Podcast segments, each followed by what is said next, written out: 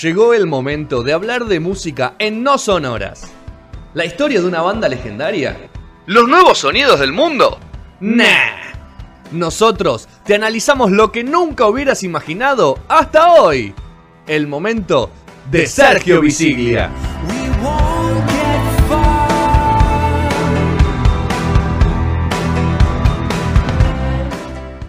Después de más o menos entre 60 y 45 días, 45 y 60 días, creo que volvió la sección de Sergio. Tremendo. Creo que la última vez que hiciste sección fue el, ulti- el último programa que hiciste al aire, el último programa que hicimos en la radio. Creo Claro. tuviste sección ahí. Sí, sí, sí. No me acuerdo de qué hablamos ya, pero. 19, no, fue 19 de marzo, o sea, son 45 días, Sergio. Bien, me parece un número accesible por no haber tenido internet No, durante un mes, ¿no? Tendrías que hacer, tendrías que hacer secciones de acá hasta junio, por lo menos, entero, todo lo- toda la semana. sí. Sí, Lucía Mica, internet ¿no? me, anda, me anda bien internet. Por suerte. Ah, Sí, sí, sí, te duró 10 minutos la conexión, No pero bueno, no importa, ya va a volver, queda tranquilo. Pero creo que viene, viene justo de la mano con lo perdedor que me está pasando y estoy siendo. Creo que viene de la mano con quien vamos a hablar en este momento, que se llama Darby Crash. Me acuerdo que ustedes decían que no lo conocían, lo cual viene perfecto para los expedientes no sonoras. Eh, y nos vamos a ir a los años, no sé, 60, pri- 60. previa, o sea, estaba el garage todavía ahí, ¿no? El garage rock, el protopunk que le decían con The Who, ¿no? Por ejemplo, ahí sí conocemos todos, The Sí. Kings, The Sid, que era como una de las primeras previas a, a lo que era el punk. Había una banda, no sé, ¿conocen a los Psychos? No, yo no. No, Bueno, No, vendrá no. a ser otro expediente no sonoras en un futuro, ¿eh? Una banda llamada Los con, Psychos. Con ese nombre ya Buen nombre. que debe, te- debe tener una historia, ¿no? Sí, tiene una linda historia. En realidad, sí, tiene, tienen, denominan como los reales fundadores del punk sin serlo. Así que me parece que va bien. eh, porque es de Perú la banda, ¿no? Ah, es una banda de Perú. Es una banda de Perú. Y bueno, tiene toda la historia atrás de que Dale. no tiene nada que ver con el punk, en realidad. Pero lo podríamos charlar en otro momento. ¿cómo Bueno, lo pensás nace? eh? Es terrible. En esos fines de 60 sí ya empieza a aparecer, en los principios de los 70, los Ramones, por supuesto, eh, The Stooges, o como se diga, Rodri lo podría decir mejor, con Iggy Pop. Gastón, Gastón que tiene. Gastón que tiene, The Gastón que Stooges, tiene, sí, Stooges. Ahí está, ahí está. ahí está, The Stooges. Your Dolls, bueno, eso la Claro. movida en Estados Unidos, ¿no? Después estaba, por supuesto, la que vendría a ser la, la- capaz la más hitera en ese momento, que era la, la inglesa de la mano de Sex Pistols, por supuesto, eh, mitad de los 70. Eh, y ahí se conformaban esas dos vertientes y aparecía una tercera en Estados Unidos, que era el famoso punk californiano, que tal vez lo conocemos más de nombre que por las bandas que, que están ahí adentro, ¿no? Sin embargo, hay un par de conocidas, Dead Kennedys, me parece que es de las más Sí. conocidas que podemos nombrar, The Bats, ella es como la fundadora, Black Flag, muy conocida en ese momento, eh, Circle Jerks, una banda que vino hace unos años aquí, la vi, la tuve que ir a cubrir para el Bondi en el Teatro ¿Cuál? Flores, ¿Cuál es esa Jerks. última? Circle esa no la tengo. Muy buena, ¿eh? la verdad que yo que no soy tan fanático, me la pasé muy bien esa hora que duró. Hicieron Bueno, 38.000 Black Flag también vino. ¿no? Black Flag también vino, exactamente. Eh, y bueno, y otra banda era The Herms. The Herms era una banda que nació en el año 76 y su líder se llamaba Jean-Paul Bem, Bem, o como quieran nombrarlo, Bem, quien había nacido a fines de los 50, ¿no? en el 58, y tuvo una, una infancia bastante problemática. El hermano mayor eh, murió por sobredosis de heroína cuando él era un nene, eh, y a su vez, siendo adolescente, preadolescente, a los 12, 13 años, eh, empezó a investigar porque él no conocía al padre, lo buscó por todos lados y cuando encontró estaba muerto, ¿no? Así que Ah. que venía medio tumultuosa la cuestión familiar de parte de este muchacho, que entre ese lapso de que su hermano falleció, encontró al viejo, ya empezó a meterse en la música y medio que se propuso, ¿no? Tuvo como- se mandó con una especie de propuesta a sí misma, eh, muy no future, muy de punk, muy de vive y muere rápido, pero sin que todavía el punk esté a pleno, porque estamos hablando de principios de los 70, donde recién aparecían eh, los Ramones Los y los ingleses ni siquiera todavía habían a- sabían que odiaban a la reina, ¿no? Esas cosas así que, que todavía estaba, pero él ya se había propuesto esta movida. Él dijo, voy a armar una banda, voy a, a tocar por todos lados, voy a hacer conciertos totalmente descontrolados, voy a sacar un disco épico y me voy a suicidar para hacer leyenda. Eso se propuso todo armado. Un plan de negocio, ¿no? Hay, tantos muchachos ahora regalando un plan de negocio. la tenía bien clara. El chabón dijo, voy a hacer esto. Mi vida va a ser así y va a terminar, me voy a suicidar y voy a ser una leyenda de la Decime, música. decime que no es parte del club de los 27, por favor. No, mucho menos, pero ya vamos a llegar a ese momento.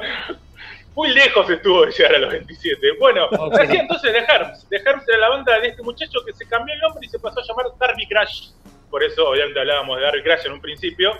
Darby Crash entonces era el cantante, el líder de The Herms, quien eh, armó esa banda junto a su compañero Pat Simar. Pat Simar era otro que también se cambió el nombre, tenía otro nombre en realidad.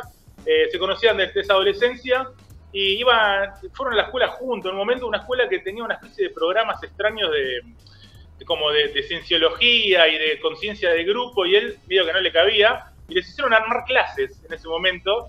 eh, y ellos armaron una clase de estudiar a la gente tomando LSD. Entonces le dieron LSD a sus compañeros y estudiaron cómo reaccionaban ante eso. Por supuesto, los echaron a la mierda del colegio, Claro. ¿eh? porque le dieron falopa a todos sus compañeros. Y ahí, bueno, sí, directamente se dedicaron a la música y su cartelito de tipo de segunda mano, cuando buscás, ¿viste? Decía, Sí. buscamos gente que no sepa tocar. Esa era su, su forma de, de llamar y se anotó un montón de gente, ¿no? Y sí, así, obvio. ¿no?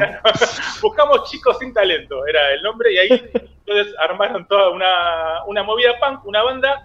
Eh, rápidamente se notó que iba para un lado muy marginal la cuestión. Y no estamos hablando de marginal económicamente, sino mentalmente, ¿no? Era una cuestión iba para los totalmente de- descontrolados, a los rechazados por la sociedad, a los que estaban medio loquitos, ¿viste? Todo eso empezaron a armar una, una especie de co- cofradía en lo que era el- el Los Ángeles en el 77, 78, ¿no?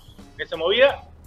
Y la verdad que fueron sumando público, y bastante público, en lo que era ese underpunk de California de ese momento. Empezaron a hacer una movida muy grande eh, dentro de lo under, ¿no? Insisto, todavía tampoco la pavada, pero sí a generar eh, una- eh, un- un- unos shows muy explosivos. En esos shows era todo un bardo, básicamente, eh, era todo un quilombo de violencia, de falopa, eh, los shows terminaban en batallas campales, empezaron a, a rechazarlos, había los lugares ya no los dejaban tocar, básicamente, porque sabía que todo terminaba en quilombo. Y entonces cada show de, de Herms era, era cana, eh, todo sea adentro, gente lastimada, heridos y falopa por todos lados. Eso era como el, el chiste de The Herms en ese momento, que por lo pronto veíamos que ya estaba medio eh, cumpliendo dos, dos premisas de, de su No Future, ¿no? El querido Darby. Ya había armado la banda y ya estaba haciendo shows enquilombados. O sea, tenía dos adentro. El 50% está, del negocio estaba, estaba Estaba cumplido. adentro porque ya habían pasado 3, 4 añitos, o sea, como que había tocado un- la banda ba- bastante tiempo. Y bueno, quedaba la cuestión de el disco. Se viene el disco difícil. en vivo. El disco de suicidio. disco- perdón, en vivo no, cualquiera, ¿por qué dije en vivo? El disco. Y sacaron un disco del año 1979 llamado She. El disco, este, She, eh, la verdad es que para lo que era el bardo la banda, para todo el quilombo que, se generaban los vivos, fue muy prolijo. Fue un disco muy aceptado y con muchas ventas en lo que fue la escena de Los Ángeles. Y la verdad que es uno de los discos que hoy en día muchos nombran como un disco de culto del punk, aunque a pesar que nosotros capaz ni teníamos idea que existía, muchos de los ochentosos y noventosos eh, cuentan de los punkies, hablando de Es como, el es como, Day, ¿no? es como Sid Vicious, ¿no? Como que es el mito. te dicen, che, yo escuchaba allí, de, para mí es uno de los mejores discos de punk, te dicen así de una, eh, que obviamente se aumentan en, en cuestiones de culto, ¿no? Se Ah, agranda todo, siempre, Claro. como todo. es como el show, el show de, claro, el show de sumo, el show de sumo en la cancha de los Andes. Hurlingham. Claro, ¿viste? Entonces eran todo un descontrol. Y bueno, sacan este disco que la rompe toda. Entonces, eh, la rompe toda, insisto, dentro de una escena, ¿no? Estamos hablando de, de la escena undercaliforniana, pero grande también. Entonces, en ese lugar, sacaron un disco bastante respetado. Se podría decir que estaba empezando a cumplir el punto 3, el muchacho Darby Crash, ¿no? ¿Qué dicen ustedes? Era Sí, sí, no, si el disco era bueno, Sí. estaba sacar un disco reconocido, bueno, un disco que la rompa toda, reconocido, sí. medio que está todo bien. Bueno, y ahora Le faltaba uno, le faltaba Claro. un punto. Le faltaba queríamos un saber punto. cómo lo hacía, ¿no? ¿De qué manera? Bueno, pero el muchacho eh, en eso siguió y, y ahí le influyó mucho un viaje que tuvo a Inglaterra, ¿no? A conocer la- la- la- a los punkies del otro lado, ¿no? A lo- al otro charco. Eh, acá era un tipo muy adorado ya en ese momento por ese entorno. eh, tenía una, una especie de, de- de composición de autoría de canciones que tenía muchas influencias literarias, leía mucho, tenía mucho de Nietzsche él adentro, tenía mucho de Bowie también, de- estaba muy influenciado por las performances que hacía Bowie en ese momento, eh, Ziggy Stardust y todo Sí, esas tarde, claro. Si la época, en la época termi- ya terminaba, sí, tarde. Exactamente, muy influenciado por esa cuestión, todo desde el lado más punk violento, ¿no? Y también tenía una especie de adoración por Charles Manson Ah, bueno. y una influencia No me Era medio complicada, era medio ¿cómo complicado decirlo? eso. No adoración, pero una influencia en las estrategias de Adolf Hitler, Ah, ¿no? Ah, Eh, bingo, no. bingo. Tremendo, de no agarra adoración, o sea, no es que era un puede. chabón. No era un Justo hoy nazi, que se justo hoy que se cumple-. Se cumple aniversario del, del suicidio, ¿no? De Hitler. Hoy, Qué justo, momento. ¿no? Justo para, para contarlo entonces. Pero él hablaba de, de- de sus estrategias, nunca hablaba de que estaba bien haber matado a, mis- a miles de personas, ¿no? Pero bueno, es recontra polémico igual. Y a su vez empezó a generar una especie de secta en sus seguidores, el muchacho este, una secta eh, que le llamó el círculo, el círculo primero, ¿no? Y si uno va a entrar a, mm, a YouTube, puede entrar porque va a escuchar las canciones de Hems o a ver imágenes de TG, va a ver que es un círculo la, la tapa, un círculo celeste con un poco de negro, y ese era su círculo donde estaban sus fans más cercanos, y donde él, medio que, viste cómo es el, el poder de- del cantante a veces, que, que- que medio que el, el- el que te adora, medio que te sigue y hace lo que quieras, ¿no? Llevándolo al extremo, pero Sí. esa cuestión. Y entonces el chabón tenía eso, como que háganlo, o sea, che, vos tráeme esto, vos hacé lo otro, eh, venite de acá, anda a comprarme tal cosa, como que era toda esa cuestión de, de seguirlo él y adorarlo. Estamos hablando, de- obviamente, de un círculo muy pequeño, pero había generado una secta que se llamaba el Círculo. Cuando vuelve de Inglaterra, el querido Darby se calienta con todos y destruye la banda. Y le, se copa con las crestas, ¿no? las famosas crestas inglesas, y se genera la cresta acá que no era tan conocida. Acá no, no pintaba, acá, yo por qué digo acá, en Estados Unidos. Acá en California, No, sí. no pintaba tanto la cuestión cresta, sino que era más una movida inglesa. Entonces ahí dice que cuando vuelve de Inglaterra, un chabón que era como muy leído, muy instruido, muy copado, pasó a ser medio un pelotudo, por decirlo de alguna forma. Volvió, ya no era el volvió como Harrison, como copado. Harrison de la India, claro, como Harrison cuando fue a la India. Y pero volvió mejor Harrison, ¿o ¿no? No, no sabemos, pero bueno, depende cómo lo mire, ¿no? Hay que ver cómo Pero te digo, pega, ¿no? como que te cambia, claro, como te cambia. Depende de lo que te guste, bueno, te gusta vol- volvió para, para acá, para, insisto que es acá, pero háganme de cuenta que estoy en California. Acá es California, claro. Y ya no me Sí. confundo más. Están un poco más vendió, ¿no?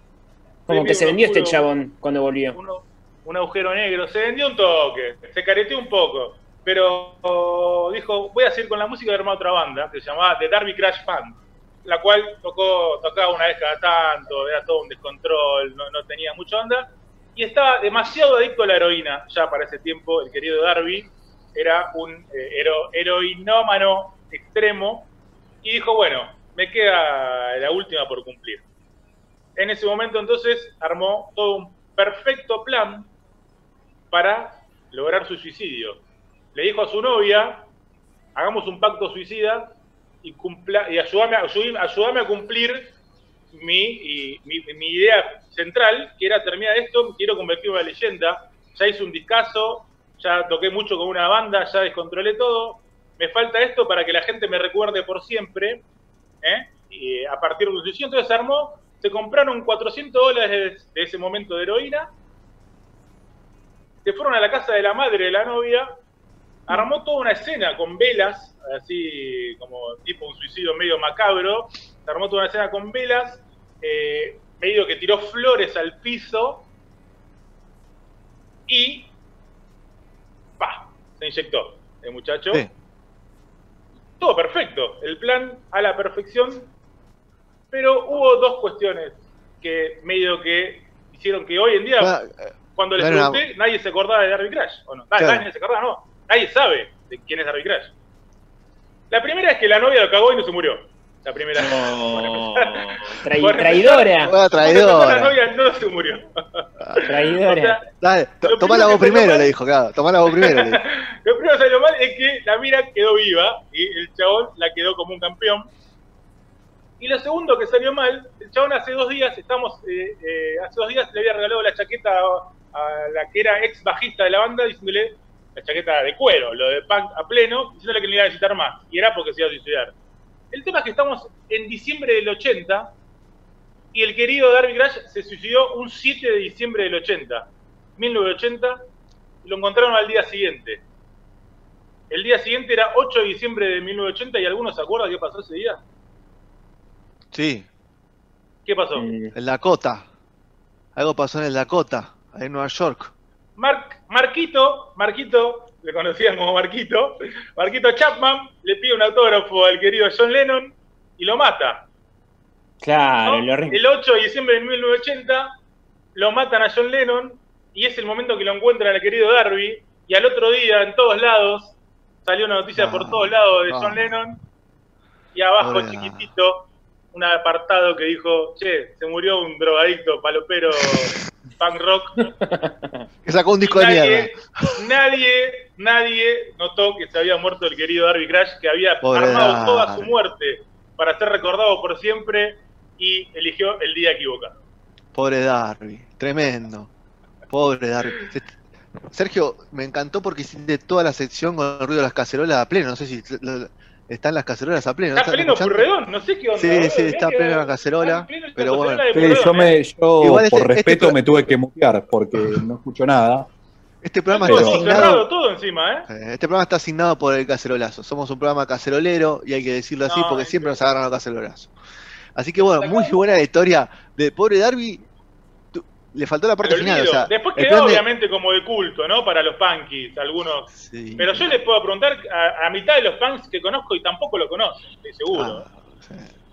No, no, no. Fue, o sea, y me parece que la muerte la pifió, no por el día, sino una forma de morirse. Mucha gente muere de- pasado de heroína, o sea, Ah, puede haber sido un error. era otra muerte, una muerte un poquito más elegante. Más pública, Sí, una Era como Más muy, pública o boluda. Como muy común, muy común, ¿no? También. Claro, o, o boluda, ¿viste? Se ve la cabeza contra la punta de la cama, alguna cosa así. Pero creo que igual el, el día claramente lo, no tuvo suerte, querido pobre Darby Crash. No tuvo suerte como Y- yo con internet, que sigo sin tener. ¿no? Y después usaron la foto de él muerto para la tapa de un disco, como los otros chabones de antes. Ah, lo hermoso. No, no, la realidad es que la banda, en ese- o sea, el chabón era el líder, la banda que además ya se había separado en su momento, y la banda no, no, no tocó más.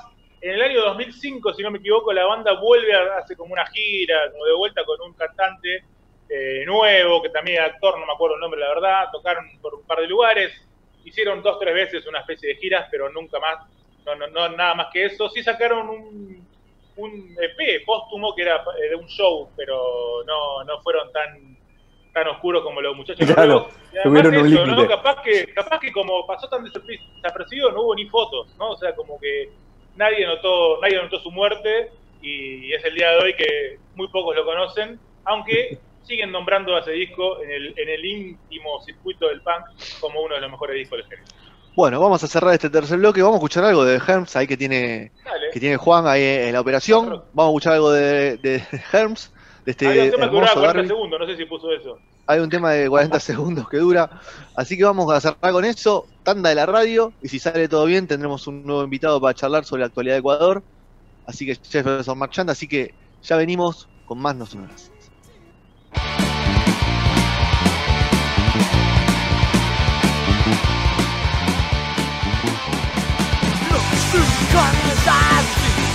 Look at eyes,